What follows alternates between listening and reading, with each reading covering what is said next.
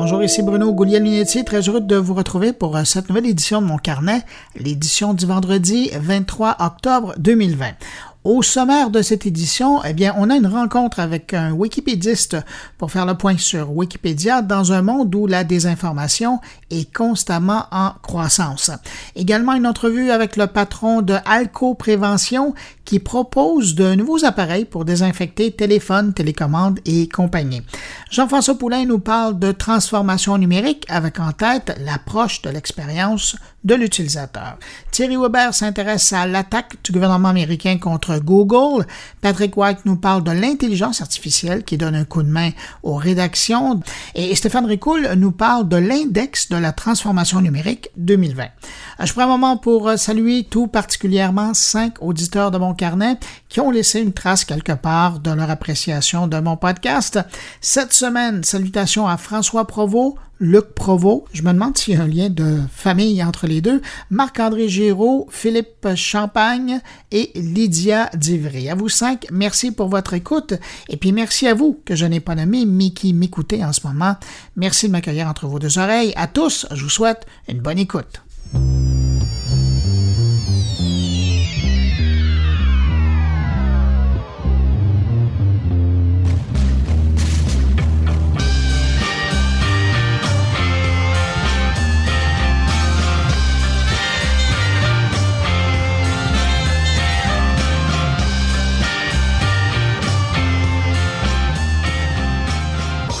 Pour commencer ce retour sur l'actualité numérique de la semaine, je voulais absolument parler du feu vert que le CRTC vient de donner à Starlink, le service Internet par satellite d'Elon Musk.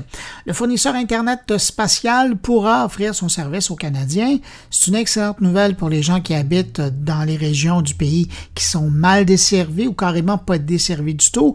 Et c'est aussi une excellente nouvelle pour les nomades. Je pense aux gens qui partent loin dans le bois, loin de la civilisation peu importe où ils seront, loin des zones de service cellulaire, ils pourront toujours se brancher à Internet au besoin en pointant vers le ciel. Si vous êtes curieux, lors des tests bêta privés de ces satellites, Starlink affirme avoir enregistré des vitesses de téléchargement de 100 mégabits par seconde. Alors c'est comparable à ce qu'on peut retrouver dans les milieux urbains bien équipés.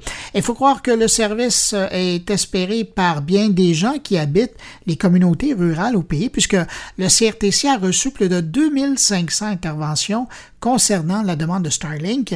Et la grande majorité des personnes qui ont communiqué avec le CRTC étaient justement des gens qui vivaient en zone rurale et qui souhaitaient ardemment que l'organisme fédéral donne sa permission, ce qui a été fait. Parallèlement, on apprenait cette semaine que 3% des satellites de Starlink présentement en orbite autour de la Terre étaient déjà en panne. Mais bon, c'est sur un total de 775 déjà dans l'espace. SpaceX a la permission du gouvernement américain de lancer encore plus de 12 000 satellites autour de notre planète.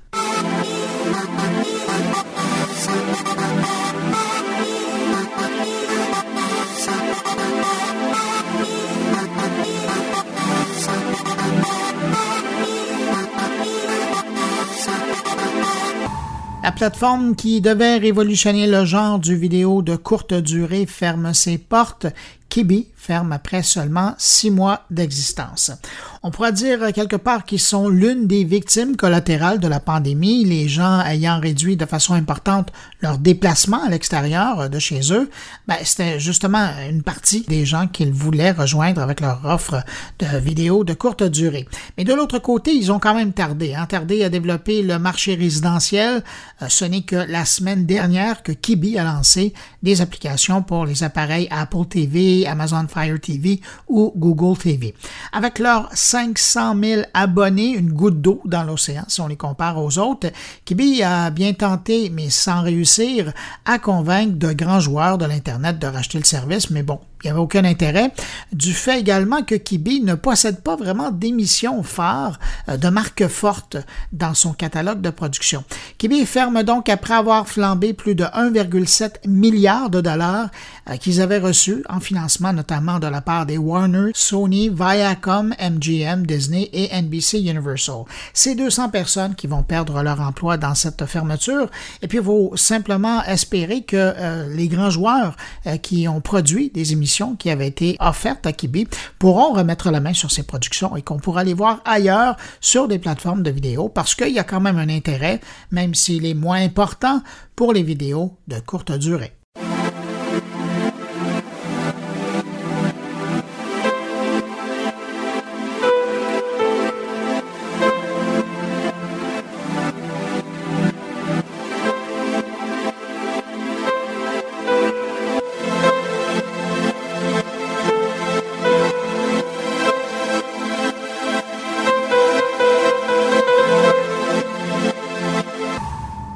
Une étude commandée par le site euh, comparateur de services cellulaires américains Whistleout, 85% des Américains pensent qu'au moins un des géants de l'Internet les surveille, les espionne.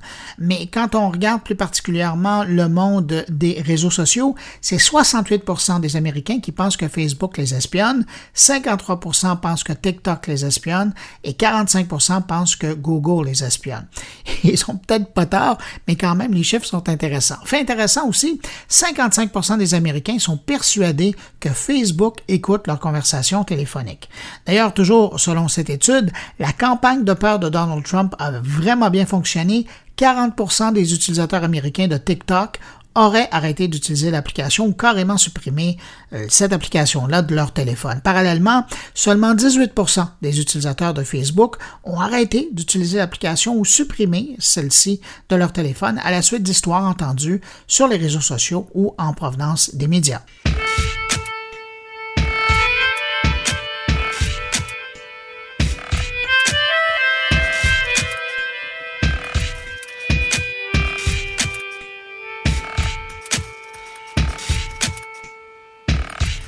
Si vous étiez à l'écoute de mon carnet la semaine dernière, vous vous souviendrez probablement de cette entrevue avec le co-créateur suisse de Origin, cette application, ce standard qui permettra de combattre la contrefaçon et de donner plus d'informations sur un produit. Dans l'entrevue, on parlait qu'après les montres, l'application pourrait s'intéresser par exemple au vin. Eh bien, cette semaine, coïncidence, c'est Snapchat qui a annoncé l'intégration d'une fonction qui permet de scanner l'étiquette d'une bouteille de vin ou celle de l'emballage d'un produit alimentaire pour obtenir plus d'informations sur celui-ci.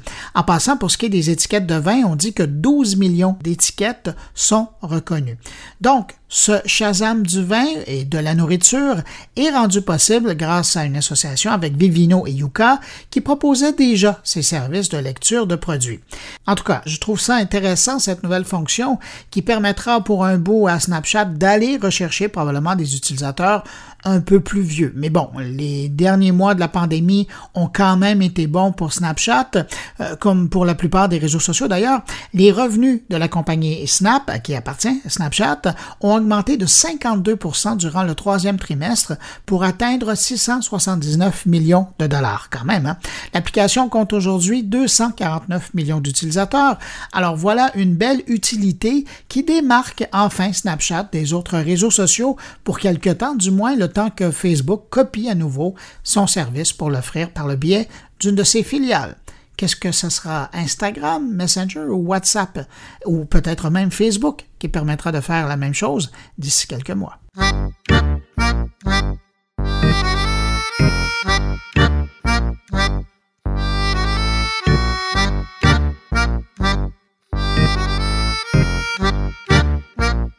Tiens, parlant de Facebook, il y a le géant euh, qui tente de se rapprocher de ses utilisateurs. Facebook teste présentement une fonction de proximité géographique euh, des gens avec sa fonction neighborhood ou quartier en français si vous voulez. Cette fonction qui est présentement testée dans le coin de Calgary en Alberta permettrait aux utilisateurs d'un quartier de partager des photos, des messages dans un groupe privé. Le service permet de regrouper les gens par rue ou par quartier selon le souhait des utilisateurs.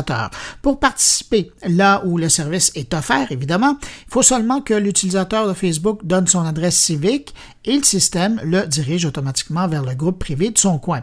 Ensuite, ben, il reste plus qu'à compléter un profil pour se présenter au voisinage. Facebook assure cependant que le profil Facebook d'un utilisateur reste privé et donc inaccessible aux autres voisins sans une permission express d'y accéder. Dans cet espace de voisinage en ligne, les voisins peuvent échanger des messages, partager des photos et euh, des vidéos. Donc, pour le moment, le test est fait à Calgary et si ça fonctionne bien, comme d'habitude, Neighborhood sera déployé à plus grande échelle.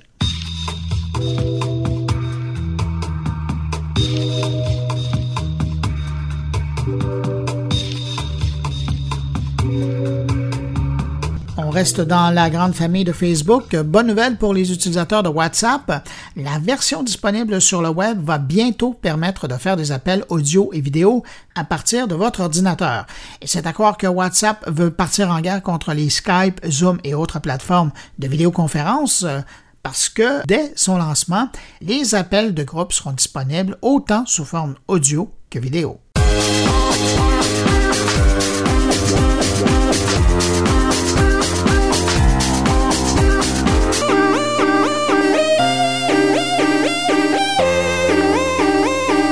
Cette semaine, j'ai vu deux infos euh, passer qui me confirment que de plus en plus, le podcast vient jouer euh, dans les pattes de la radio traditionnelle. D'abord, il y a cette initiative aux États-Unis de l'ancien rédacteur en chef du magazine Slate.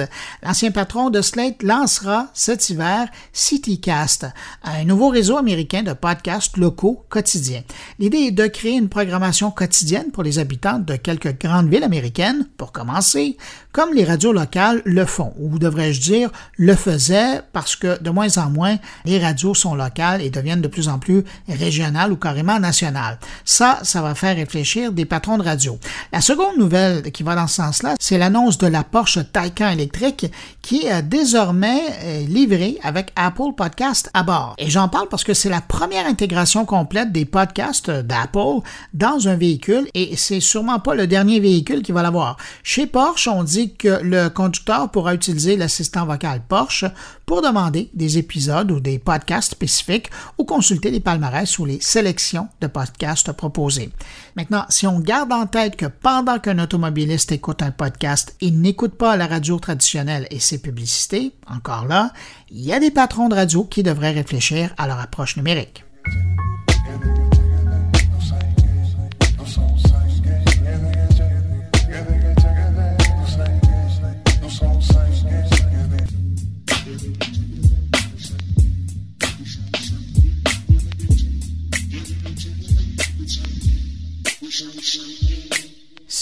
Cette semaine, et je terminerai mon bloc d'actualité numérique avec cette annonce de Microsoft.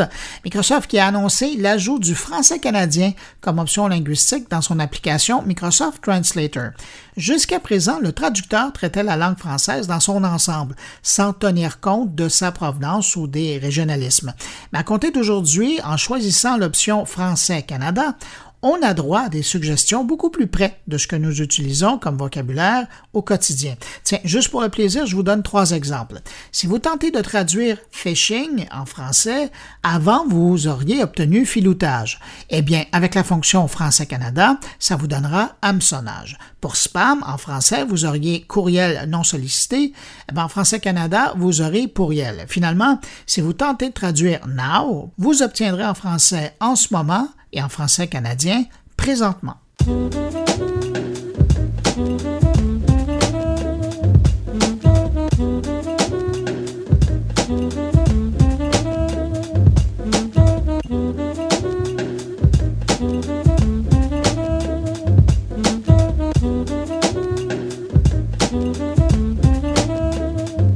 dans un contexte où on parle beaucoup de l'augmentation de la désinformation un peu partout autour de nous, que ce soit en ligne ou hors ligne, je me demandais comment ça affectait les gens qui s'occupent de l'encyclopédie Wikipédia.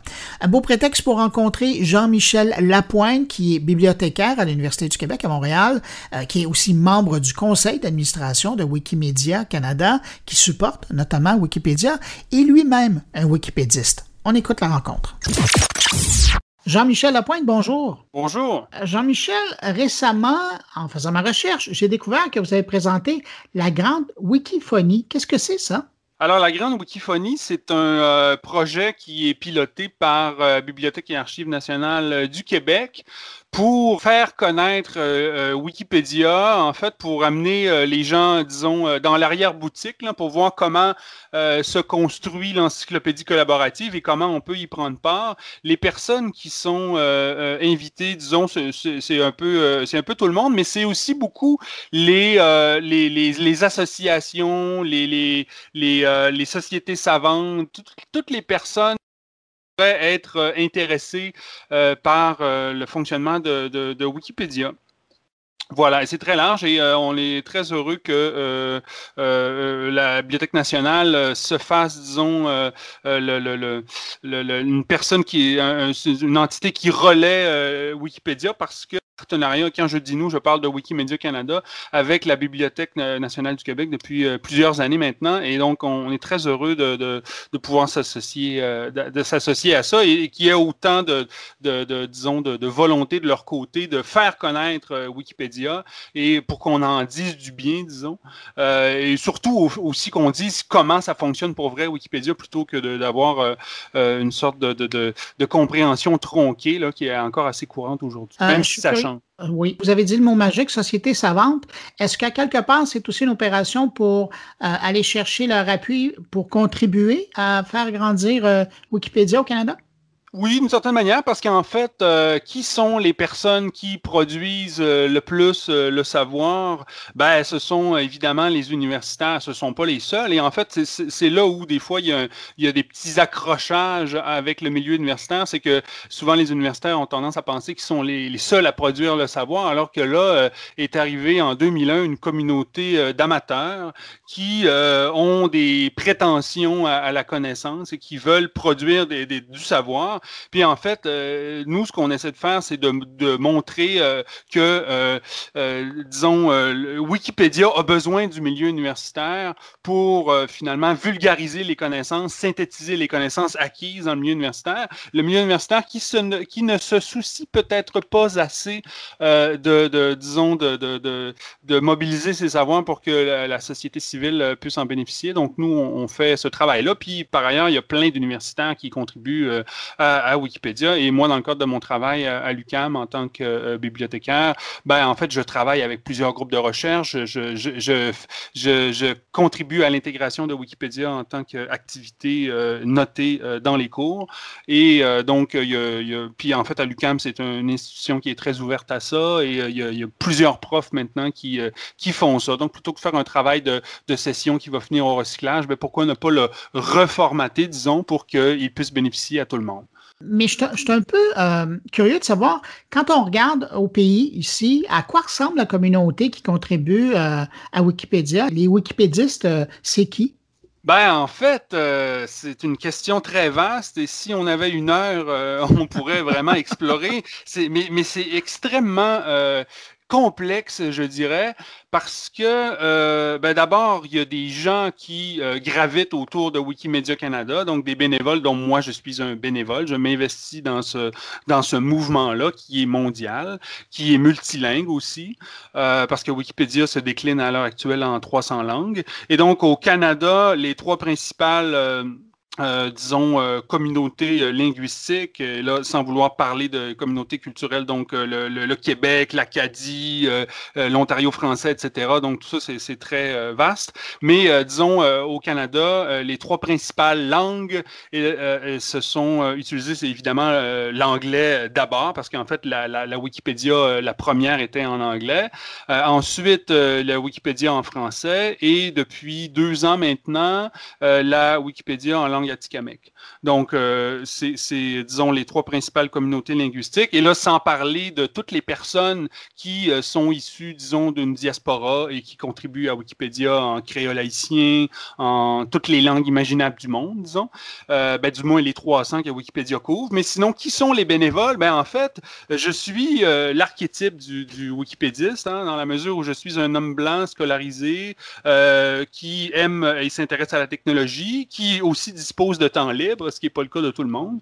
Euh, et je vis dans un pays du Nord, euh, donc j'ai accès à, un, réseau Internet euh, de, haute qualité, ce qui me facilite énormément la contribution.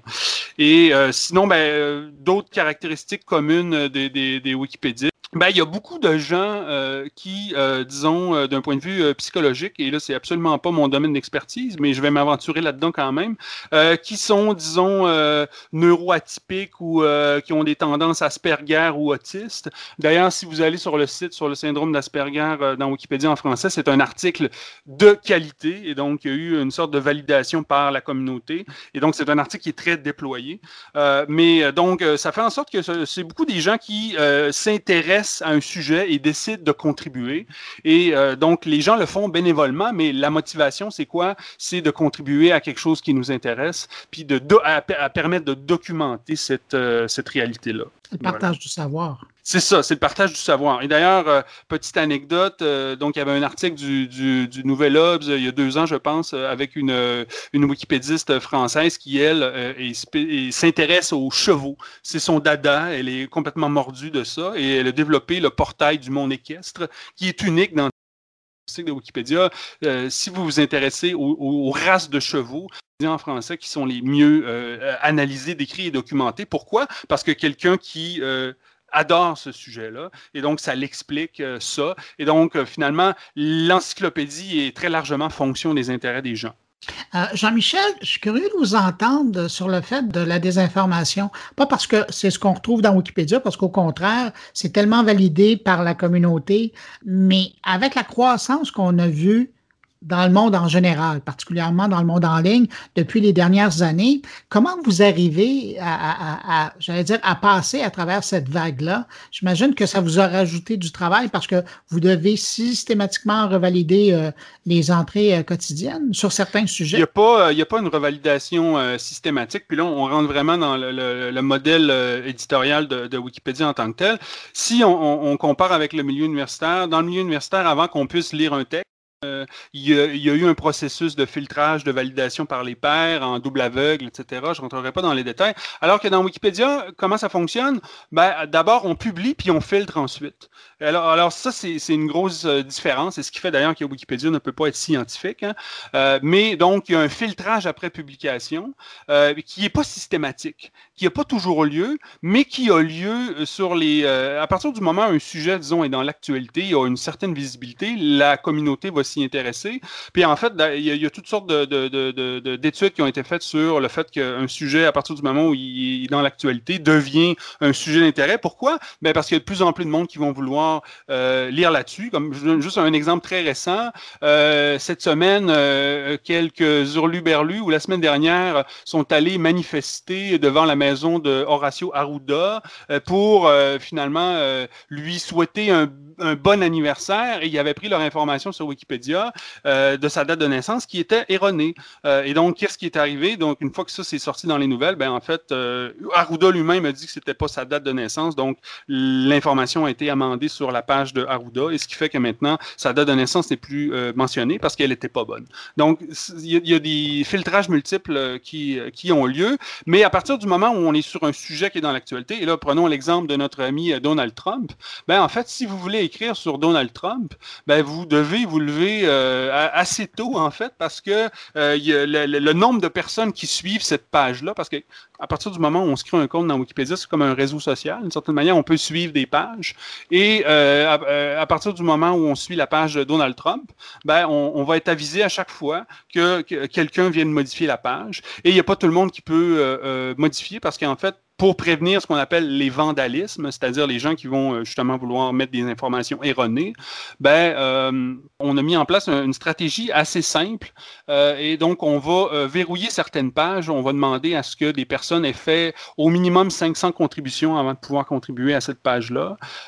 et donc il y a toutes sortes de mécanismes hein, pour finalement s'enlever du travail. Un autre élément, c'est il faut que les personnes aient au moins créé leur compte depuis les quatre derniers jours parce qu'on s'est rendu compte que des personnes qui, euh, des mauvais plaisantins qui voulaient rajouter des niaiseries dans Wikipédia, euh, souvent n'avaient pas trop de suite dans les idées. Hein. Ils veulent le faire maintenant, mais ils attendront pas quatre jours à ce que le, finalement le, ce mécanisme-là déverrouille leur accès. Et donc, juste de cette manière-là, on s'évite énormément de problèmes. Mais la désinformation est un, est un enjeu euh, extrêmement vaste et extrêmement, c'est vraiment une des, c'est la deuxième pandémie actuelle, disons. Eh, ben, c'est ce que j'allais vous dire. Parallèlement à la pandémie, pandémie qu'on vit, il y a aussi l'infodémie. Ça, ça n'a pas dû aider votre quotidien non plus.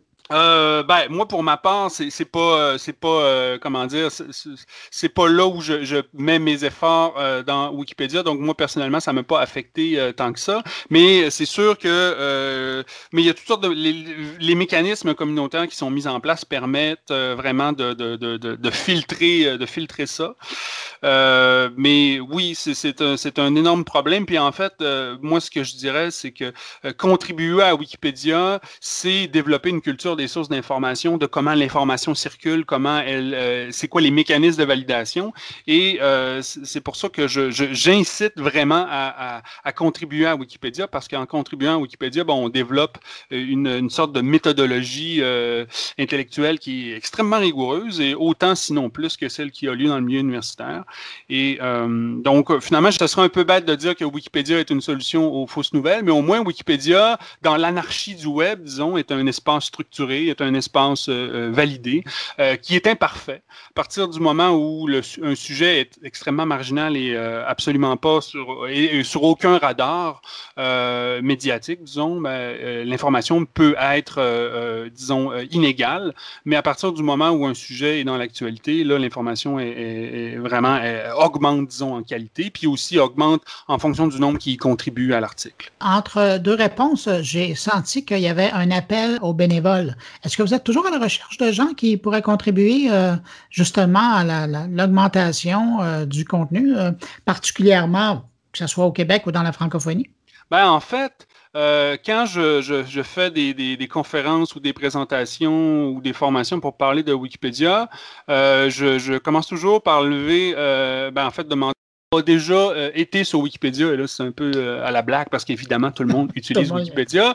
Après ça, je demande qui a déjà contribué à Wikipédia, et là, le nombre de mains chute drastiquement. Il y a peut-être, euh, quoi, 5% des gens qui ont contribué à Wikipédia. Et là, après ça, je me, je me donc, on voit déjà qu'il y, y, a énormément de gens qui, disons, prennent, mais ne redonnent pas, disons, à la communauté. Et donc, il y a plusieurs manières de donner, soit en s'investissant, soit en faisant un don, parce qu'en fait, on est entièrement euh, bénévoles, nous, et, finalement, l'argent qu'on a, c'est pas pour se verser des, salaires, euh, c'est pour euh, finalement payer les serveurs, éventuellement les avocats pour les questions légales, parce qu'on respecte le droit d'auteur, évidemment. Donc, il y a très peu de gens qui, qui, contribuent à Wikipédia, et en fait, moi, ce que je trouve assez particulier, c'est que tout le monde utilise Wikipédia, mais dès lors qu'on demande ben, qu'est-ce qui fait qu'un contenu peut ou ne peut pas être sur Wikipédia, il n'y a personne qui le Et ça, ça m'apparaît hautement problématique dans la mesure où, euh, on utilise Wikipédia, mais on ne sait pas qu'est-ce qui fait que c'est validé ou pas, dans quel contexte on devrait l'utiliser ou pas. Donc, plutôt que de dire de ne pas utiliser Wikipédia, ce que beaucoup de profs euh, disent encore, et ce qui est d'une bêtise infinie à mon avis, ben, on devrait plutôt dire ben, euh, quand est-ce d'utiliser Wikipédia et surtout comment ça fonctionne? On manque de bénévoles, en fait, on manque de gens. Puis si, disons, les gens qui contribuent à Wikipédia, plutôt que de, passer, de rester en mode, et là, je vais faire une référence à, je pense que c'est Lawrence Lessig hein, qui disait qu'on était dans un, dans un monde, euh, disons, le web maintenant est, social et donc est en mode lecture-écriture. Mais si on était, si on, cessait d'être juste des consommateurs passifs d'informations et que quand on visite une page Wikipédia, on se rend compte qu'il coquille ou qu'il information qui est erronée, ben, on faisait juste se brancher sur son compte puis on signalait ça, ben, ce serait une manière très simple de faire du jardinage, disons, sur le web pour enlever les mauvaises herbes, pour améliorer la, qualité. Donc, moi, en fait, ce à quoi euh, j'aspire, euh, c'est que ben, on, devienne des acteurs du web et qu'on soit pas juste des consommateurs, puis que finalement, quand on voit que quelque chose n'est pas correct sur Wikipédia, ben, que ce soit pas juste une infime minorité de gens comme moi et les, les, bénévoles des projets Wiki qui le fassent, mais que tout le monde le fasse, puis qu'on soit vraiment sur un mode lecture-écriture tous ensemble. Mais bon, c'est utopique. C'est utopique, mais je pense que c'est beau comme utopie. Oui, sauf que si chacun fait son petit bout, ben, à un moment donné, euh, on arrive à avoir un jardin ou, une route. Voilà, c'est ça. Tablon sur l'intelligence collective. Jean-Michel Lapointe, souvent, j'ai reçu la question quelquefois, j'avais la réponse, mais d'autres fois, c'était plus, fort que mon niveau de connaissance de Wikipédia. La question que bien des gens me, me posent, c'est comment on fait pour ajouter ou mettre de l'information à jour sur Wikipédia? Vous avez commencé à soulever le capot en disant, ben, quand vous lisez, vous pouvez ouvrir votre compte et euh, apporter à l'attention de la communauté qu'il y a peut-être quelque chose qui est erroné ou pas à jour. Est-ce que c'est que ça ou est-ce qu'on peut faire plus? Ben, en fait, c'est comment dire, c'est simple. En fait, la réponse courte, ce serait de dire, ben, appuyez sur le bouton modifier. Mais euh, donc, c'est un peu trompeur dans la mesure où euh, il y a toute une culture, euh, disons, éditoriale qu'il faut essayer de connaître au moins un, minimum, ne serait-ce que de, de, de, prendre connaissance des, des, cinq principes fondateurs de, Wikipédia. Donc, vous n'êtes pas obligé de, contribuer finalement en vous créant un compte, même si on vous incite fortement à le faire, parce que ça va vous permettre de vous développer une crédibilité au sein de la communauté. Puis en fait, c'est ça qui est souvent mal compris des gens de l'externe, c'est que, des, étant donné que moi, je contribue à Wikipédia, plusieurs personnes qui m'écrivent en me disant Jean-Michel, peux-tu modifier telle information, etc. Ben, moi, j'ai une crédibilité au sein de la communauté, puis si je, prends des commandes, euh, peu, peu importe, ben, je me place dans une situation euh, de conflit d'intérêts, puis en fait, euh, ma crédibilité hautement acquise au sein de la communauté au fil des années, ben, je ne veux pas la perdre. Donc, c'est que les gens qui sont au sein de la communauté vont, euh, vont toujours être un peu euh, suspicieux des personnes qui contribuent. Nous, on appelle ça sous adresse IP, c'est-à-dire que vous ne créez pas de compte. Donc, parce que quand on, écrit dans le wiki, tout ce qu'on fait laisse une trace. Euh, et donc, euh, euh, si je fais une modification dans Wikipédia, ça va être mon pseudonyme qui va, qui va apparaître. Mais si j'ai pas de compte, ça va être l'adresse IP de mon ordinateur qui va apparaître.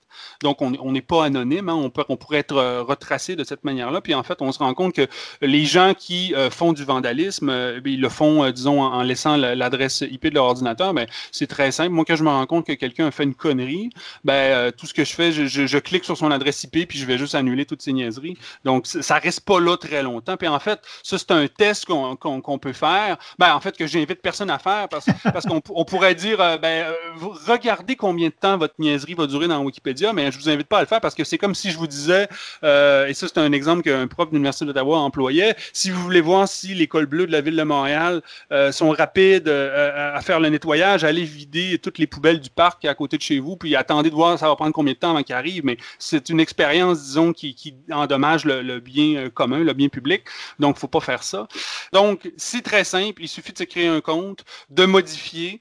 Et en fait, souvent les gens ont peur, ont peur de briser Wikipédia, donc ils veulent pas le faire. Mais en fait, on peut toujours revenir en arrière. Donc, c'est impossible de briser Wikipédia. Puis en fait, Wikipédia, euh, c'est un projet encyclopédique. C'est pas encore une encyclopédie en tant que telle. Il y a des portions qui sont véritablement encyclopédiques, mais ça demeure un, vaste projet. C'est un, c'est un gros brouillon finalement euh, qui évolue au fil du temps. À chaque fois que quelqu'un rajoute une modification, ben, c'est une couche de travail qui se rajoute et en, toute l'addition de, de, la multicontribution de tout le monde fait en sorte qu'on a l'encyclopédie telle qu'on la connaît. Donc moi, pour quelqu'un qui voudrait commencer, je dirais, créez-vous votre compte. Ensuite, euh, allez sur une page qui vous intéresse euh, et euh, faites une modification. Euh, d'abord, vous pouvez ajouter une source. S'il y a un lien qui est mort, vous pouvez l'ajouter. Vous pouvez rajouter quelque chose de... Ou encore, vous pouvez créer ce qu'on appelle un lien interne. À chaque fois qu'il y, a un mot qui est, en bleu dans la page, ben, c'est une invitation finalement à cliquer dessus pour avoir du contexte sur une autre page parce que toutes les pages, c'est comme une sorte de toile qui est tissée, qui est interreliée. Et donc, de juste ajouter un lien interne, ben, c'est assez simple. On peut faire ça pour commencer, puis de fil en aiguille, on voit comment la communauté euh, fonctionne et euh, on peut vouloir faire des contributions qui sont plus substantielles. En tout cas, Jean-Michel Lapointe, euh, je reprends votre expression qu'à Wikipédia, c'est un gros brouillon. C'est un gros brouillon qui est très utile pour des millions de gens. Et qui le serait encore plus si tout le monde s'y mettait. Voilà. Vous l'appel est fait. Jean-Michel Lapointe, bibliothécaire à l'Université du Québec à Montréal, également membre du conseil d'administration de Wikimedia Canada, qui supporte notamment Wikipédia et Wikipédiste lui-même. Merci beaucoup d'avoir pris le temps de répondre à mes questions. ça me fait plaisir. Merci, Merci. au revoir. Au revoir.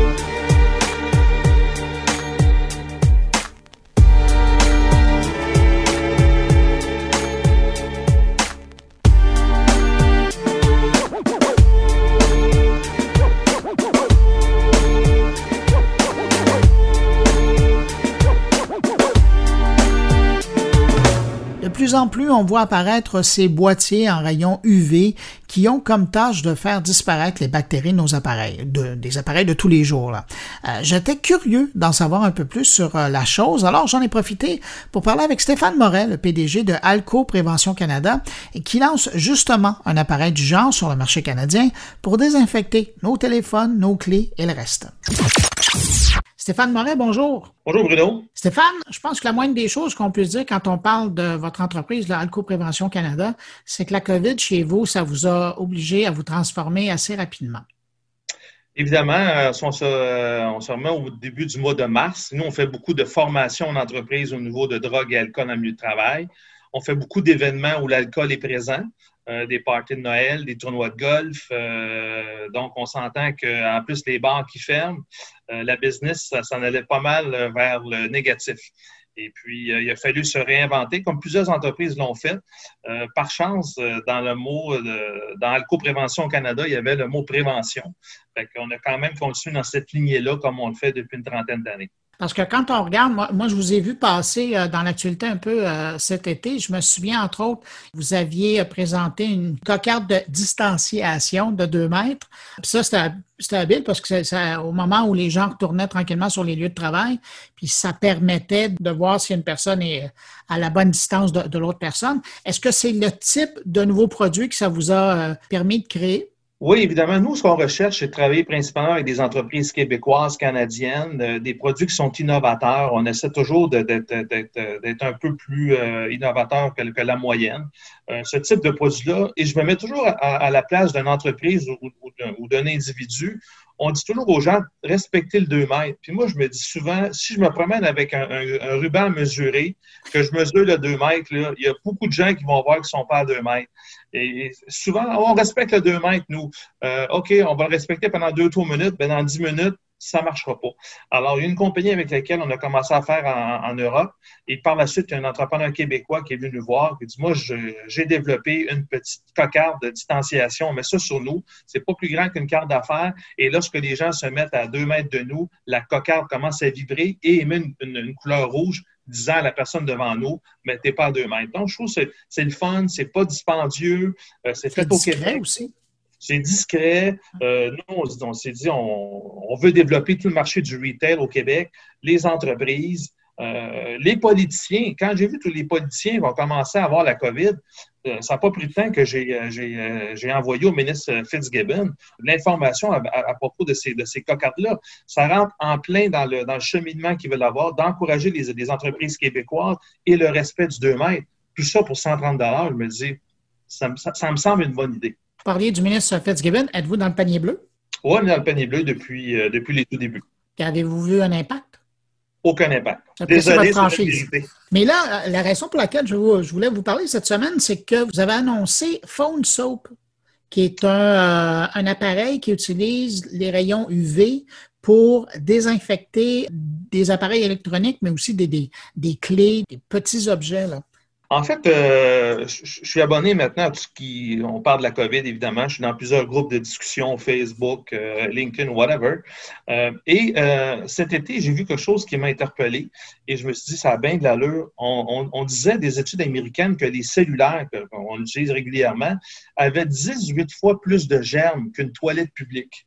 Et c'était prouvé par plein d'études universitaires, par, par, le New York Times, whatever. et puis, je me suis dit, c'est ça n'a comme pas d'allure. Et une entreprise qui est passée à Shark Tank, il y, a, quelques années aux États-Unis, qui a lancé un produit qui est vraiment le fun, s'appelle le Phone Soap, et on a obtenu les droits de distribution au, Québec.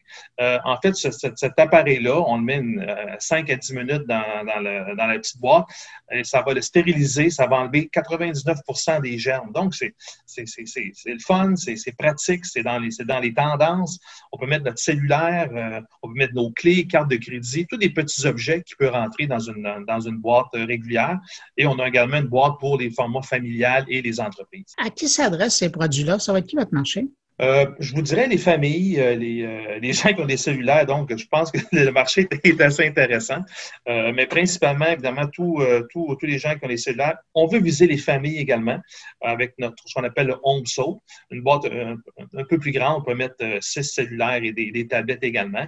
Et les entreprises également, comme compagnie au Québec, ça peut être des, opticiens, des cliniques médicales, ou toute autre entreprise qui voudrait offrir ça comme service le fun à ses employés et dans l'immédiat, quelqu'un qui serait intéressé à, en faire l'acquisition, parce que je pense que vous avez quelque chose comme trois ou quatre modèles, j'imagine qu'on peut obtenir plus d'informations sur votre site, mais où on peut l'acheter? Euh, principalement, évidemment, sur alcoprévention.com, sur notre site web. On commence à développer le réseau euh, des pharmacies également. Euh, donc, on espère que ça va, bien fonctionner, mais pour l'instant, principalement sur notre site Internet.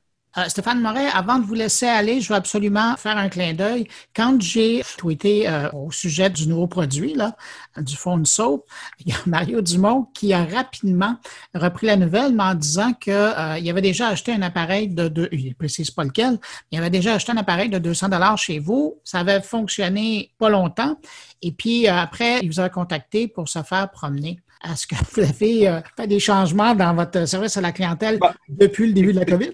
moi, quand j'ai parti ma compagnie il y a 31 ans, euh, le service à la clientèle, c'est le plus important. J'ai toujours dit comme philosophie à mes employés, je ne m'ostinerai pas quelqu'un pour 195 On rembourse tout le monde, on l'échange. Alors moi, surtout si c'est Mario Dumont qui nous, qui, qui, qui, nous aurait contacté, jamais j'aurais eu cette attitude-là. Donc, demander à Mario de nous, euh, de nous, de nous contacter. Être certain que, que c'est nous, on doit l'avoir dans les banques de données, mais c'est sûr que lorsqu'on entend parler de ça, j'en suis pas fier et c'est vraiment pas dans ma philosophie de, de, de, service à la clientèle, mais vraiment très, très loin. Bon, ben voilà, vous serez un, un, autre client de satisfait. Écoutez, Stéphane Moret, PDG de Alco Prévention Canada.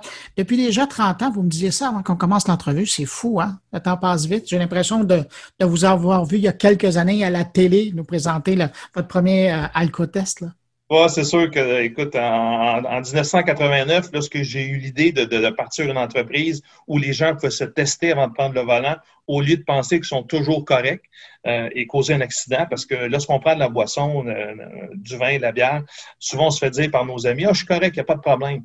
Euh, sauf que lorsqu'on teste les gens, nous, on le fait beaucoup en entreprise, 40% des gens qu'on teste dans les parties de bureau sont au-dessus de la limite légale et la moitié ne s'en doute pas.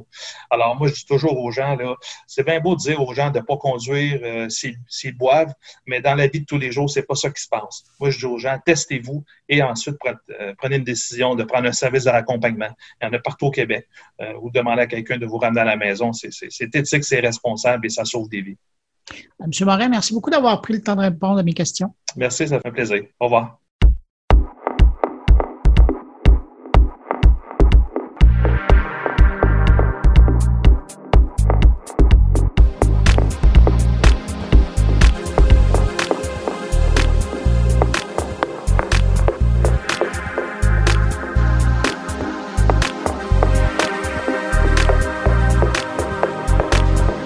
Avec Thierry Weber qui s'intéresse à l'offensive du gouvernement américain contre Google. Bonjour Bruno, bonjour les auditeurs de mon carnet. La nouvelle est relativement fraîche, ça y est. Les États-Unis attaquent Google pour abus de position dominante. C'est assez surprenant comme nouvelle puisqu'effectivement le département de la justice des États-Unis dépose plainte contre Google. L'institution estime que Google ne respecte pas la loi antitrust américaine. Je suis désolé, ça me fait sourire parce que c'est assez surprenant. Euh, qu'elle abuse de sa position dominante et porte ainsi atteinte aux droits de la concurrence et à la qualité de l'offre proposée aux consommateurs. Le procès qui va suivre s'annonce historique pour Google, mais également pour tous les géants du numérique. Et là, je peux donner que raison, effectivement, à cette conclusion. Ce que la justice américaine reproche à Google, c'est simple. Dans un communiqué, le département de la justice des États-Unis justifie son action par, je cite, qu'elle dépose une plainte antitrust devant le tribunal pour empêcher Google de maintenir illégalement des monopoles par le biais de pratiques anticoncurrentielles et d'exclusion sur les marchés du search et du search advertising. Fermez la parenthèse. Le procès général William Barr rappelle à quel point les Américains dépendent d'Internet et des plateformes en ligne au quotidien pour justifier l'importance d'une libre concurrence sur les marchés associés. Il estime que ce procès vise l'emprise de Google sur Internet pour des millions de consommateurs, annonceurs, petites entreprises et entrepreneurs contraints par un monopole illégal. Fin de citation. Euh, la justice américaine évoque des accords signés entre Google et d'autres géants du numérique. Euh, la plainte d'ailleurs déposée par les États-Unis cite notamment les accords d'exclusivité hein, qui par exemple interdisent la préinstallation d'un moteur de recherche concurrent. Ça vous dit peut-être quelque chose les accords apparentés à de la vente liée qui forcent la préinstallation du moteur de recherche sur des smartphones, là aussi on a tout de suite des idées bien précises en tête, et les accords avec Apple pour que Google soit le moteur de recherche par défaut sur le navigateur Safari. Là c'est très très clair pour le coup. Le département de la justice reproche aussi à Google d'abuser de sa position dominante en privilégiant son moteur de recherche sur ses appareils et son navigateur créant ainsi, euh, je cite, ainsi un cycle qui renforce son monopole en continu. Ces pratiques anticoncurrentielles nuisent à la concurrence et aux consommateurs, réduisant la capacité des nouvelles entreprises innovantes à se développer et à devenir compétitives face à Google. Fin de citation. Alors, euh, le département de la justice estime enfin que ces pratiques ont pour effet d'éliminer la concurrence pour la majorité des requêtes de recherche, c'est vrai qu'on est un peu tous flemmards, on ouvre euh, Google euh, comme moteur de recherche comme une espèce de, réflexe d'habitude, euh, et que la stratégie de Google a nuit aux consommateurs en réduisant la qualité de la recherche, y compris sur certains aspects comme la confidentialité, la protection et l'usage des données des consommateurs. La justice d'ailleurs vise également la publicité en ligne. En supprimant la concurrence dans le domaine de la publicité, Google a le pouvoir de facturer aux annonceurs plus qu'il ne pourrait euh, sur un marché concurrentiel et de réduire la qualité des services qu'il leur fournit. Euh, vous pouvez d'ailleurs euh, consulter l'intégralité de la, plainte déposée par la justice américaine et par 11 procureurs généraux d'État américains contre Google. Tout ça est en ligne et à, disposition. Mais encore une fois, je reviens sur bah, mon étonnement quant à cette cette nouvelle qui, est relativement fraîche, qui, vient de tomber et pour laquelle on pourrait se poser plusieurs questions. Pourquoi seulement maintenant? Pourquoi Google? Euh, Pourquoi les États-Unis? Euh, Là où l'Europe a effectivement peut-être aussi essayé euh, de, contrecarrer les plans de, Google comme l'installation du moteur de recherche par défaut. On se rappelle du, procès européen contre eh bien, euh, le navigateur euh, de chez Microsoft. Hein. C'est pas si si loin que ça. Et puis, ben, euh, tout ça amène bien évidemment des, réactions parce que quand on attaque Google, eh ben, Google contre-attaque. Google n'a pas tardé d'ailleurs à réagir. Sur son site The Keyword, la firme de Mountain View répond aux accusations de la justice américaine. Alors là, euh, ils y vont euh, largement, je vous en fais un, espèce de résumé. Google d'ailleurs estime que cette action judiciaire, si elle aboutit à la condamnation de Google, ne sera d'aucun bénéfice pour les consommateurs. Au contraire, cela favoriserait artificiellement des alternatives de recherche de moindre qualité, augmenterait le prix des téléphones et rendrait plus difficile l'accès aux moteurs de recherche que les gens veulent utiliser. Ouais, alors ça me fait un peu sourire euh, que Google nous fasse la morale par rapport à ça, pour par exemple parler de la, qualité de recherche. Et Dieu sait que les alternatives à Google pour le moteur de recherche sont nombreuses.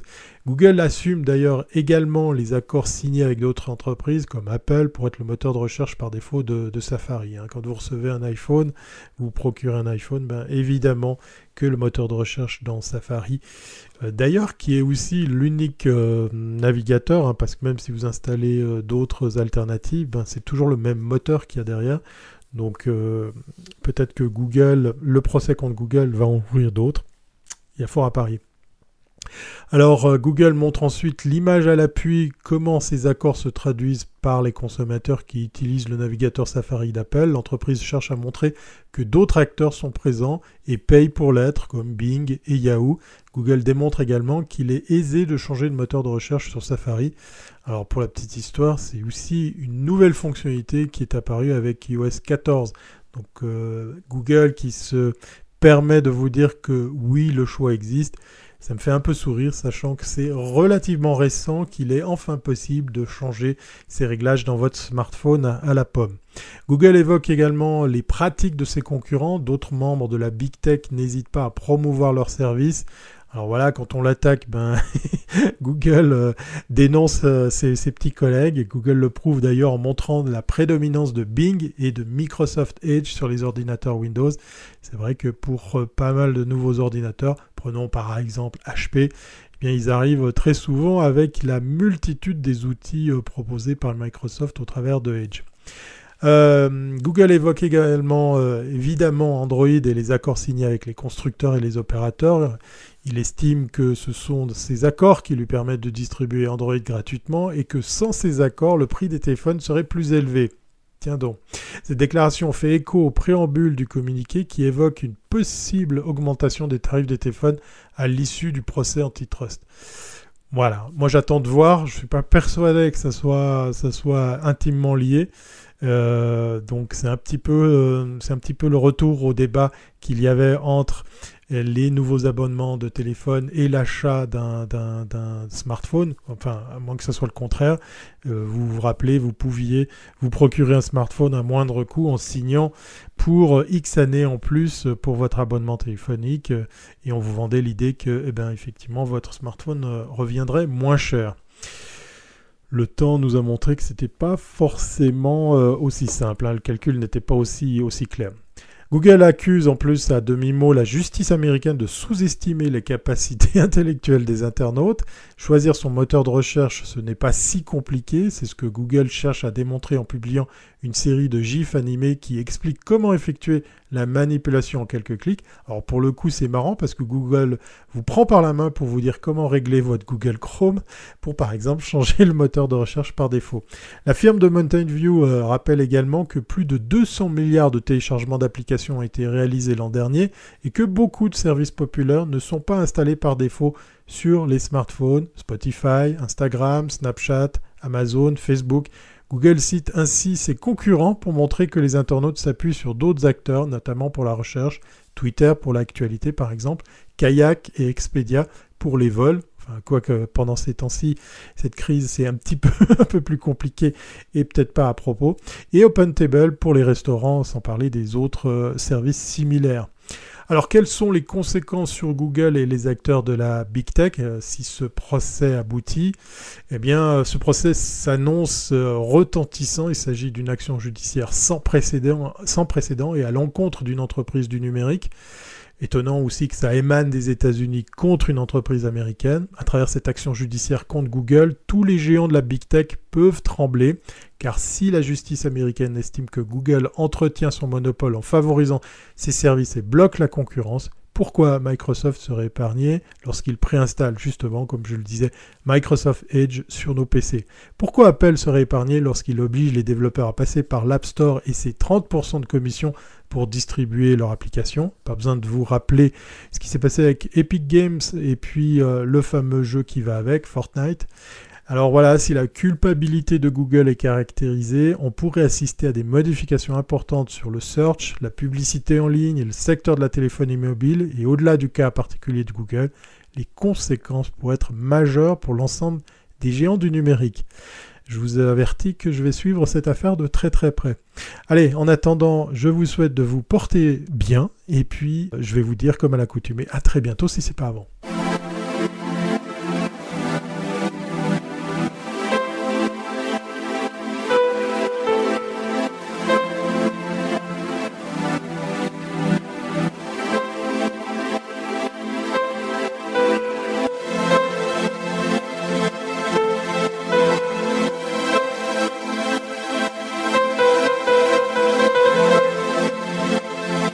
Patrick White s'intéresse de son côté à l'intelligence artificielle qui donne un coup de main aux rédactions des médias. Alors cette semaine, je vous parle du développement de l'intelligence artificielle un peu partout en journalisme euh, au Canada et le Globe and Mail en particulier qui a vraiment euh, pris le lead dans le dossier depuis 2012 en développant un robot euh, qui s'appelle Sophie et euh, ce robot-là fait vraiment que le Globe and Mail a le vent dans les voiles et l'impact qu'il a en journalisme, évidemment, est important. C'est le principal quotidien euh, national au Canada. Donc évidemment, très très important ce que le Globe and Mail fait en ce moment. Et ils ont gagné un prix cette semaine à la Online News Association. C'est le regroupement de tous les médias euh, numériques euh, en Amérique du Nord essentiellement et un peu partout dans le monde. Ils ont gagné le prix pour Sophie, qui est leur robot, un robot d'automatisation et de prédiction qui est basé sur l'intelligence artificielle. Alors, c'est le prix du journalisme en ligne pour l'innovation technique qui a été gagné euh, au cours des derniers jours. Et ce robot-là, Sophie. Il gère la mise en ligne des articles sur la page d'accueil du globalmail.com, sur l'application iPhone, Android, iPad, et il optimise aussi les contenus du Globe Mail pour les médias sociaux. Alors le trafic du, du Globe Mail a augmenté beaucoup grâce à Sophie, de même que les abonnements. Le taux de clic sur la page d'accueil a augmenté de 17% avec Sophie et les abonnements ont grimpé de 10% aussi. Donc, c'est très, très bon pour la monétisation. Les journalistes du Globe, eux, pour leur part, ils demeurent au cœur du processus éditorial. Ils continuent à travailler sur du contenu à valeur ajoutée, plutôt que d'effectuer des tâches répétitives qui étaient faites autrefois parce qu'on appelait des pupitreurs web. Alors, ils conservent un droit de veto sur le contenu. Les journalistes, évidemment, le contenu en ligne, ils peuvent faire toutes les modifications qu'ils veulent euh, évidemment sur l'application et sur globeandmail.com. Alors, c'est un système d'intelligence artificielle qui aide les éditeurs à identifier les contenus euh, qui vont rejoindre le plus de lecteurs possible. Euh, il y a des fortes capacités de prédiction de viralité grâce au traitement du langage naturel en intelligence artificielle. Il aide les éditeurs à voir quel contenu doit être mis en ligne derrière le paywall, le mur payant du Globe and Mail, parce qu'on doit payer pour lire le contenu du globeandmail.com. Et tout ça, ben, c'est pour maximiser les revenus d'abonnement du quotidien sans nuire aux recettes publicitaires. Alors, Sophie, euh, c'est le nom du logiciel du robot. Il gère le contenu numérique pour trouver et promouvoir les articles les plus pertinents. il place 99% du contenu sur toutes les pages numériques du Globe and Mail, y compris la page d'accueil et les pages de section. Euh, et Sophie est utilisée pour la mise en page du journal également. Et le logiciel est commercialisé désormais. C'est pas euh, tout à fait au point en français, mais ce serait intéressant de voir s'il n'y a pas des médias du Québec qui pourraient pas sauter sur l'occasion et utiliser ça, parce que le Globe and Mail, c'est 6 millions de lecteurs numériques chaque semaine, selon les données publiques, et c'est le principal quotidien euh, au Canada. C'est le seul quotidien national, en fait. Et euh, c'est un travail d'équipe, ce qu'a fait le Globe and Mail. Hein. Autant le travail des scientifiques, des développeurs de données et de la salle de nouvelles qui comprend des centaines de journalistes. Et eux, ils ont collaboré étroitement pour créer quelque chose de différent qui est en train de révolutionner le domaine. Alors moi, j'y crois beaucoup à ce prix-là. Et on voit que l'intelligence artificielle commence à avoir un impact au sein euh, des rédactions au Canada.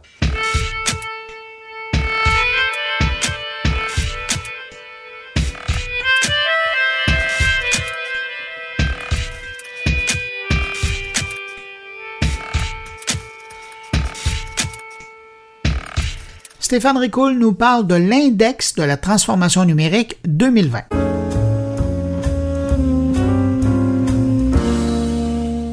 On parle beaucoup de la transformation numérique, de son importance et de son accélération.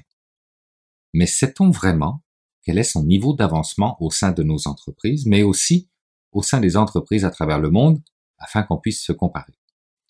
Je suis tombé récemment sur un document de l'entreprise Dell qui, en partenariat avec l'entreprise Intel, a réalisé une étude sur l'état de la transformation numérique à travers le monde. Ce sont pas moins de 4600 responsables métiers à travers 40 pays différents qui ont été interviewés, ce qui a permis de créer le Digital Transformation Index dans sa V2, puisqu'il y a eu une première version qui date d'il y a deux ans maintenant. Alors, quoi de neuf au pays de la digitalisation deux ans plus tard? Une question super pertinente et intéressante à se poser puisque à l'époque, c'était pas moins de 45% des leaders des entreprises qui disaient que leur propre entreprise deviendrait complètement obsolète d'ici 3 à 5 ans si elle ne se transformait pas. Or, malgré l'évolution inexorable vers un monde numérique, les programmes de transformation numérique de nombreuses entreprises n'en sont qu'à leur début. 78% d'entre eux estiment que la transformation numérique devrait être plus répandue dans l'ensemble de l'organisation encore aujourd'hui. Et ce sont désormais 51% des leaders qui pensent qu'ils auront du mal à répondre aux nouvelles demandes des clients d'ici à 5 ans. Un chiffre qui, quant à moi, perd un peu de sa valeur, étant donné qu'il annonce à chaque deux ans que l'entreprise va souffrir d'ici 3 à 5 ans. Ceci dit, de façon très macro, premier point que l'on retrouve dans cette étude, c'est que les retardataires, les vrais, ceux qui n'ont pas un plan d'investissement en numérique, représentent 9% des entreprises. C'est 4% au Canada. Deuxième point, les adeptes, ceux qui n'investissent pas assez et de façon trop provisoire, représentent 13% des entreprises. Et c'est 16% au Canada. Aïe, aïe, aïe. Troisièmement, ce que Dell appelle les évaluateurs du numérique, c'est-à-dire ceux qui ont une certaine progression, une certaine planification dans leur transformation numérique, représentent 39% des entreprises à travers le monde, 41% au Canada. Ça, c'est un bon chiffre. Quatrième point, les adopteurs du numérique, qui ont des plans numériques matures, des investissements et des innovations en place, représentent 39% des entreprises à travers le monde et 36% au Canada. Et enfin, le dernier point, les leaders, ceux pour qui le numérique est désormais dans leur ADN, représentent 6% des entreprises à travers le monde et 4% au Canada. Pour information, le pays de référence en 2020 est l'Inde, avec 1% de retardataires, 5% d'adeptes, 27% d'évaluateurs, 55% d'adopteurs et 12% de leaders. Et si vous vous demandez quels sont les secteurs et non les pays les plus en avance, eh bien sachez que selon l'index, ce sont les entreprises de télécommunications qui sont le plus en avance, suivies des entreprises en technologie et enfin celles des services financiers. Alors, pourquoi rendu en 2020 n'y a-t-il pas plus d'adopteurs ou de leaders? C'est parce que la grande majorité des entreprises, 91% pour être précis, font face à des obstacles persistants que sont 1. La sécurité et la confidentialité des données. C'est la position numéro 1 alors qu'elle était numéro 5 en 2016. 2. Toujours le manque de ressources et de budget. 3. Le manque de compétences et d'expertise en interne. 4 les modifications législatives et réglementaires, et enfin 5, la culture numérique immature. Et là, je me permettrai de citer Michael Les entreprises réussiront ou échoueront en fonction de leur capacité à transformer les données en informations exploitables en un temps record. Le travail, l'innovation, et les investissements dans ce sens, c'est maintenant. Si les chiffres présentés peuvent sembler quelque peu alarmants, il y en a d'autres qui me semblent beaucoup plus optimistes et avec lesquels j'aimerais terminer ce billet.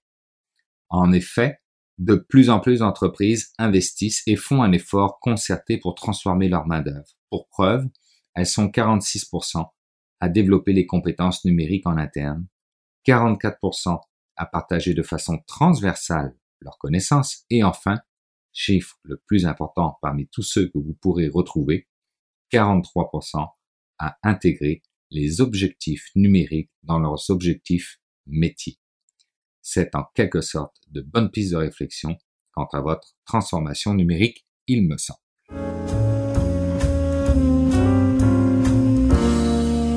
C'est maintenant le temps d'aller rejoindre mon ami Jean-François Poulain. Salut Jean-François. Bonjour Bruno. Hey Jean-François, aujourd'hui tu fais dans la rencontre avec l'auteur, mais toujours dans le contexte UX. Ah, moi, je suis comme ça. Hein. Tu me connais, le UX, c'est ma passion. UX ben un jour, UX toujours. Ben, puis l'auteur lui-même, il est connu là, pour faire ses tournées de conférences dans les, euh, les, les, les, chambres de commerce, tout ça, parce que, en fait, UX, ben, c'est un UX, c'est quelqu'un qui travaille là-dedans depuis des années et des années. Là, on parle de 30 ans et plus. Euh, on va pas mettre de chiffres précis. je suis sûr qu'il aimerait mieux qu'on reste un peu flou quand ça dépasse 30 ans. Et, euh, et c'est quelqu'un qui effectivement, il est consultant aussi là-dedans, mais euh, c'est ça, il a écrit des livres. Puis il y a un des livres qu'il avait écrit à l'époque aussi, c'était de casser l'expérience utilisateur et l'expérience client.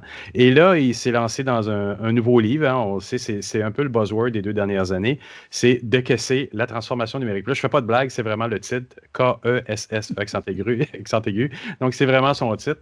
Et, mais il l'adresse dans un angle d'expérience utilisateur. Donc, on va vraiment euh, parler dans l'entrevue de, cet angle-là, qu'on connaît. C'est des choses que dans les entrevues que j'ai faites dans les, dans les derniers mois, dans les trois dernières années même, c'est beaucoup ça. Et il ramène aussi à l'expérience de l'employé. Parce que tu n'as pas une expérience client qui est bonne si l'employé lui-même n'a pas des outils, des, des, méthodologies pour faire les choses bien, puis amener le, client au bon endroit. Donc, ce livre-là, je pense que ça va être une bonne base. Pour moi, UX euh, professionnel avec des clients, c'est quelque chose quasiment que j'offrirais à mes clients. en disant, regarde, il y a une belle base là-dedans. Euh, il va parler d'expérience utilisateur en général, mais de tests, de recherche.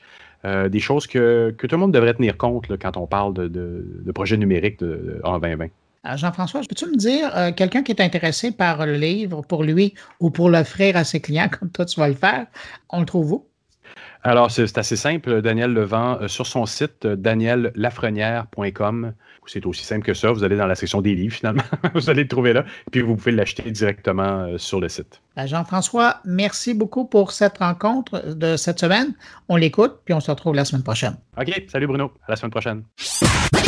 Ben, dans le fond, la transformation numérique, ça a plusieurs définitions, ce qui est un peu paradoxal quand on y pense, parce qu'on en fait. Moi, j'ose prétendre que je fais de la transformation numérique depuis 35 ans, hein, depuis qu'on fait de l'informatique. Moi, j'ai étudié là-dedans à l'époque, et puis bon, mon métier a évolué. Je m'amuse à dire j'ai quitté le côté obscur de la force pour m'intéresser à l'humain plus qu'à la machine. Donc, on en fait depuis un certain nombre d'années, mais quand tu demandes aujourd'hui aux gens, aux chefs d'entreprise, puis il y avait un sondage récent qui a été fait, puis on demandé aux chefs d'entreprise comment planifiez-vous votre transformation numérique? Puis là, tout le monde fait comme Ah oh, mon Dieu, c'est donc bien compliqué.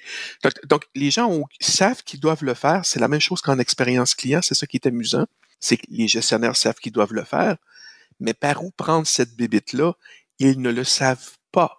Ça peut paraître paradoxal, je répète, mais c'est le cas. Donc, c'est quoi la transformation numérique? Il faut s'entendre sur une définition. Parce que pour beaucoup de personnes, avoir un site web, c'est une transformation numérique. Oui, oui, ou une app, on en a parlé euh, dans nos conversations préalables. Donc, euh, oui, mais ce n'est pas que ça. C'est quoi la transformation numérique pour moi?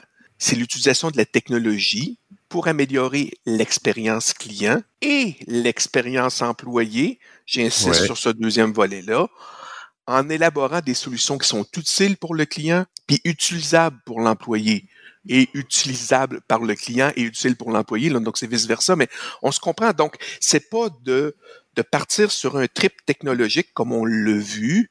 Il faut être euh, un peu euh, conciliant aussi puis compréhensible, compréhensif, c'est qu'au début du web, on, s'en rappelle, au, à la fin des années 90, début 2000, ben on faisait un site web sans trop savoir ce qu'on faisait. On faisait une app parce que ça prenait une app. Mais là, on est rendu en 2020. Donc, je pense que c'est intéressant de prendre un peu de recul, de se poser la question comment le numérique vient résoudre un problème? Des fois, on, essaie, on trouve une solution, puis après ça, on essaie de la justifier, ce qui est un peu bizarre. Moi, je veux prendre l'approche inverse. Est-ce qu'on peut bien comprendre la situation actuelle? Donc, bien comprendre le problème que vit un client, bien comprendre le problème que vit un employé, puis trouver des solutions dans ce cas-ci numérique, parce que des solutions ne peuvent, peuvent pas être nécessairement euh, numériques, elles peuvent être humaines, ça peut être l'ajout d'un processus, ça peut être un aménagement physique, mais dans le cadre de mon livre, je focus essentiellement sur le numérique et les processus un peu, parce que les processus sont quand même importants. Donc, si je comprends bien le problème de mon client et de mes employés, mais ben là, je suis capable de travailler sur des solutions numériques à valeur ajoutée. Là, le mot valeur, on en entend parler beaucoup ces temps-ci. faut que ça ait de la valeur, mais on dirait encore là que les gens savent pas ce que ça veut dire. Qu'est-ce que ça veut dire? Ouais, qu'est-ce que ça veut dire? C'est, c'est un élément qui, qui contribue à mon, mon bonheur, mon peu importe, euh, un élément que moi j'apprécie particulièrement. Des éléments de valeur classiques d'un client, parlons du côté du client, ben c'est réduire l'effort, euh, euh, me faire so économiser du temps, euh, sentiment d'autonomisation, donc me sentir autonome. Ce sont tous, tous des éléments de valeur. Des fois, la rapidité est un, est un élément de valeur. Un exemple classique de rapidité comme élément de valeur, c'est toutes les soumissions en ligne rapide qui sont apparues il y a quelques années. Moi, ça fait maintenant dix ans, mais il y avait de quoi d'intéressant il y a plusieurs années au niveau des, compagnies d'assurance. Les premières soumissions en ligne, la plupart des gens disent, oh, ça prend le prix le plus exact possible, donc on va faire une soumission la plus complète possible avec le plus de questions possible. Ouais. Puis là, il y a une compagnie d'assurance au Québec qui s'appelle Bel Air, pour pas la nommer, qui a comme compris que ce que l'élément de valeur pour le client, ce n'était pas d'avoir. Puis là, j'ai pas j'ai pas travaillé chez Bel Air, fait que là, je présume des choses, mais avec la part de marché qu'ils ont acquise en faisant ce, ce, ce Ouais. move-là, dirait-on en latin, c'était une très bonne décision. Donc, Exact. ils ont compris que le client, il voulait avoir un prix rapide versus passer beaucoup de temps pour avoir un prix exact. Donc, il préfère avoir un prix rapide pour dire ça coûte combien à peu près assurer ma Corolla ou assurer ma maison ou mon bungalow ou mon nouveau condo dans le centre-ville de Montréal ou de Québec? C'est ça que après ça, bon, ben là, bien entendu, le client est prêt à comprendre que le prix n'est pas exact. Fait qu'on voit que l'élément de valeur pour le consommateur en produit d'assurance, c'est la simplicité et la rapidité. Puis comment je fais pour connaître ces affaires-là? C'est pour ça que j'arrive dans le livre avec une méthode. Et je révolutionne rien, là. D'accord? Je- Non, mais on fait ça, on fait ça depuis 20 ans. On, on remet sur la table des données et des choses de, qui amènent à penser à l'humain. Exactement. Donc, on prend l'humain et on le met au centre de nos préoccupations. Puis quand je parle de l'humain, j'in- j'insiste et je répète, à la grandeur du livre d'ailleurs, le client et l'employé, l'expérience client et l'expérience employé. Donc, je veux les connaître, je veux les comprendre, je veux les connaître de manière qualitative, je veux les, je veux les connaître de manière quantitative. Je veux aller voir c'est quoi leur travail, ils travaillent comment, mes employés, pour répondre aux besoins du client. Le client, c'est quoi son contexte? Qu'est-ce qu'il veut savoir? Je veux connaître ses valeurs, ses attentes, ses irritants, ses moments d'enchantement.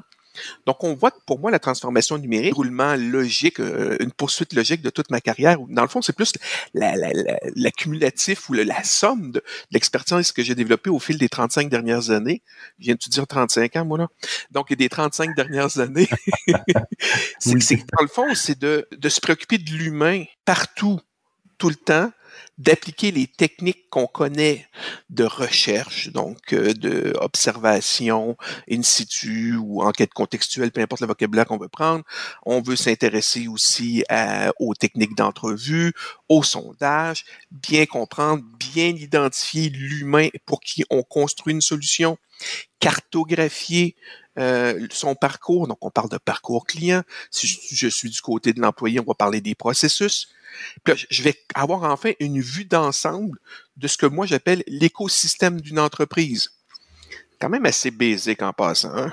Oui. Tu as oui, des oui. produits, tu as des services, tu as des clients, puis tu as des employés. Fait Ouais. que, disons que tes produits sont bons, fait qu'on va, on va prendre ça, ou que tes services sont bons, Mhm. ben, il faut que tes employés soient bien outillés pour répondre aux besoins et les attentes du client. Puis, si tu fais ça, hey, tu vas avoir des effets extraordinaires. là. Tu vas avoir des clients contents, qui vont être fidèles, d'accord? Puis, euh, qui vont euh, probablement devenir des ambassadeurs de ta marque. Et, et tu le dis aussi dans certains de tes articles euh, que tu, tu- tu écris dans les affaires, c'est aussi le suivi. C'est parfois les choses anodines d'un retard de livraison ou une livraison erronée qui peut être tout à fait pardonné si le processus de récupération, de redonner le bon produit, etc., est assuré aussi. C'est ces petits détails-là, des fois, qui achoppent dans des, dans, dans- dans Ah des oui, processus. euh, Tout à les- fait. Donc, c'est comme, je reviens sur ma vue globale de mon organisation. Si je comprends la réalité de mon client en faisant son parcours client, puis j'en parle dans le livre, parce que le livre, c'est un, livre pratico-pratique, d'accord? C'est Mm. c'est comme si j'avais pris mon cerveau sans prétention, puis je l'avais tiré dans 200, 200 quelques pages, là. 200, 230 pages. C'est ça que j'ai fait. Dans le fond, c'est de dire, OK, tu fais des entrevues, tu les fais comment? C'est quoi les pièges à éviter? Qu'est-ce qu'il faut que tu saches? Tu interviews combien de personnes? C'est quoi l'impact d'un biais ou pas? Est-ce qu'il y a un biais? Comment tu en tiens compte? Comment tu les compenses, ces biais-là? Comment tu fais? Donc, comment on fait de la conception? Comment Exact. on fait ça? Comment on, on extrait les données de la recherche pour concevoir une solution? Comment on teste cette solution-là? On va parler de test utilisateur ou de test d'utilisabilité. Et ça me prend combien d'utilisateurs? Ça me prend combien de personnes? J'anime ça comment? J'ai voulu vraiment faire un guide, là, un- en anglais, on dirait un how-to book, là, un guide très, très pratique, mais avec un fil conducteur qui relie tous les morceaux du puzzle. Puis, sans prétention, j'ai pas vu d'ouvrage qui faisait ça. J'ai vu des guides qui disaient, OK, voici comment on fait telle technique, voici comment on fait telle autre technique. C'est trop souvent très, très, très sommaire. Moi, je vais dans le détail avec des références. Puis j'ai des études de cas, j'ai des clients qui ont été gentils avec moi, qui ont, qui ont voulu que je raconte leur histoire. Donc, je m'en Ah oui. sers dans le livre, là, des vraies études de cas avec du vrai monde, que de, de la ville de Montréal, euh, UXL à New York dans un mandat qu'on a fait à Paris en janvier 2018 ou 2019, je m'en souviens pas trop. Donc, euh, quelque chose comme ça. Donc, des, des vraies études de cas, que les gens vont être capables de faire comme, OK, je comprends, je sais pourquoi je fais cette chose. Et ça, c'est un autre élément que je veux dans le livre, que, je souhaite que les lecteurs retiennent du, de ce que je présente dans le livre, c'est de savoir pourquoi je fais de la recherche. Versus, je fais de la recherche parce que c'est écrit dans un livre. Non, non. Tu sais, c'est, c'est- ce que je constate dans les organisations, c'est qu'il y a beaucoup de méthodes à la mode. Puis j'ai rien contre ça en passant, elles sont très bonnes. Là, tu sais. méthode Ouais. agile, le- le- les design sprint, puis tout ça, c'est très très bien. Là. Mais pour être bien honnête, moi, ça me révolutionne rien parce que ça a tout été écrit en 1991 par euh, James Martin dans Rapid Application Development. Ouais. Puis, Si bien euh, appliqué, c'est très, très bien. Parce que parfois, on voit bien qu'ils oublient les bases que tu décris là. Ben, c'est ça, c'est qu'ils oublient les bases. Et souvent, les, moi, j'appelle ça dans, dans les organisations, puis là, j'espère insulter personne en disant ça, mais c'est le festival des post-it puis des avatars. Fait que là, il y a des post-it au container, il y a des avatars, des stylos de couleur qui sentent le parfum. Puis. J'ai rien contre ça, là. Les, ça sent la fraise, puis l'orange, puis le, le raisin. C'est- très, très bien. Mais pourquoi tu te sers de ça? Ce sont de très bons outils, j'insiste. Mais souvent, les, la, la forme écrase le fond. Oui, exact. Les gens font ces outils-là, ils font des diagrammes d'affinité, mais ils savent pas qu'ils font des diagrammes d'affinité. Donc, eh, je prends cet exemple-là. On a la même affaire au niveau des prototypes. Juste le terme prototype, ah, tu dis le mot prototype, et aujourd'hui, les gens, ils ont aucune idée c'est quoi, là, sans prétention, là. Et C'est quoi une maquette graphique? C'est quoi une maquette schématique? C'est quoi une maquette basse haute fidélité? C'est tout un vocabulaire qui semble, Ouais, qui semble avoir ouais. été oublié. Donc, dans le fond, le livre, c'est c'est un guide pratique qui est destiné à- aux gens qui sont impliqués dans tout, dans tout projet de transformation numérique. Ça va permettre à des analystes d'affaires, des architectes d'affaires de se poser les vraies questions. Ça va outiller les gens qui sont impliqués là-dedans à réaliser les activités. Puis, Mm. il y a un gros chapitre où on parle de la mesure. Fait que oui, il y a les tests d'utilisabilité, mais il y a la mesure. Que, est-ce que l'initiative que j'ai eue, que, que j'ai, que Est-ce j'ai, qu'elle a euh, eu un effet? est-ce Mhm. qu'elle a eu un effet? Ça a donné quoi? Puis est-ce que je mesure les bonnes affaires au bon moment? Donc, souvent dans les organisations, on retrouve des. T'en veux-tu des métriques? Il y en a plein. Va-t'en dans un centre d'appel, des chiffres, il y en a un container, mais il n'y en a aucun qui sert à rien. C'est Et- et rempli de. Et donc, même, même pour nous, les professionnels du UX, ça va être des bons livres à offrir à nos clients potentiels parce que ça va les, les éduquer sur la base. Tout à fait. Puis j'ai j'ai beau peut-être euh, pendant l'entrevue aujourd'hui avoir un vocabulaire qui est parfois technique un peu, mais le, le, le, le livre est, est très vulgarisé. Là. Ça, ça Ouais. s'adresse s'adresse pas nécessairement à un initié. Un initié va apprendre des choses, mais quelqu'un qui commence dans le métier, qui est des fois, il y en a qui sont catapultés aussi, qui sont comme Hey, tu travailles là-dessus. Oh, OK, Ouais. ça marche. Ça, ça mange quoi ça en hiver? C'est quoi ça, de la recherche? Puis, puis là, les gens ont tous, toutes leurs, Ouais. leurs opinions, puis, et c'est normal, mais donc, le but, c'est de démystifier la démarche, qui est simple, je répète. On comprend le client, on conçoit pour lui, on teste, puis après ça, on mesure si on a réalisé, si on a réussi. Puis ça, ben, c'est le Daniel, fondement de toutes les techniques. Daniel, le livre est en pré-vente sur ton site. Son titre, c'est De casser la transformation numérique pour faire Ouais. suite aux autres livres dans la même collection. Euh, Oui, il va être en vente à partir de quand officiellement? Ben, le 3 novembre, mais les gens peuvent déjà le précommander. Donc là, il est en impression. Oui, ben merci, Ouais. c'était mon premier client. Donc, euh, merci beaucoup. Donc, il est en impression actuellement, puis le 3 ou 4 novembre, je les reçois et je les expédie. Super. Daniel, merci beaucoup pour cette entrevue. Ben, merci à toi.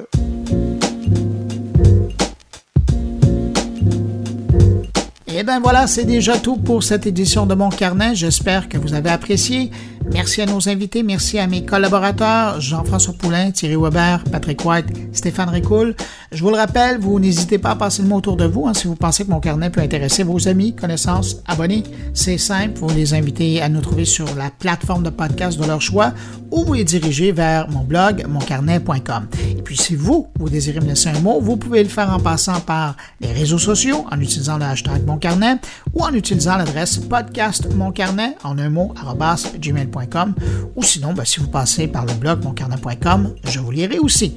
Merci d'avoir été là. On se retrouve la semaine prochaine pour une nouvelle édition de Mon Carnet. Au revoir. Portez-vous bien.